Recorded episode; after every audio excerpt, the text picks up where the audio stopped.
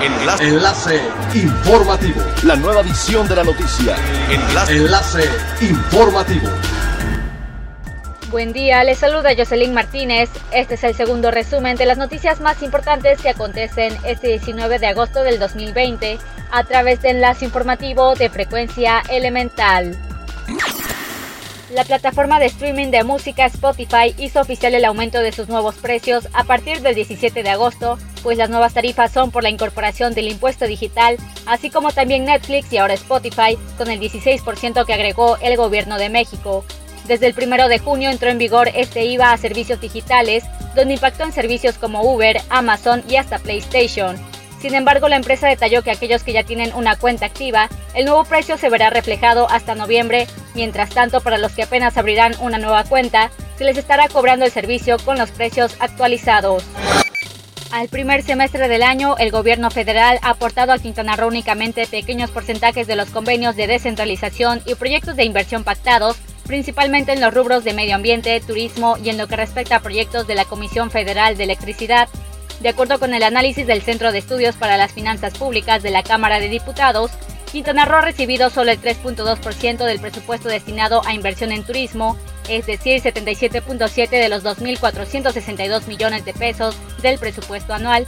En medio ambiente, la federación tiene un avance financiero del 24.2%, 27.5 de los 113.8 millones de pesos presupuestados, mientras que en los proyectos de inversión de la CFE el avance es de apenas 4.3%, 17.6 de 407.1 millones de pesos. El Ayuntamiento de Benito Juárez destacó que con el programa Verifica y Califica, la ciudadanía puede comprobar que los inspectores realicen su labor correctamente.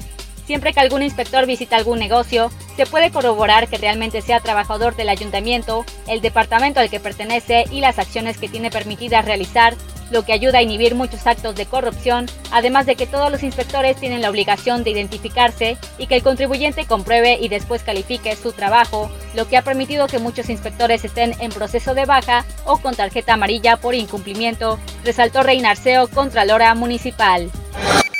Es elemental tener buena actitud y mantenernos positivos, por ello también las buenas noticias son elementales.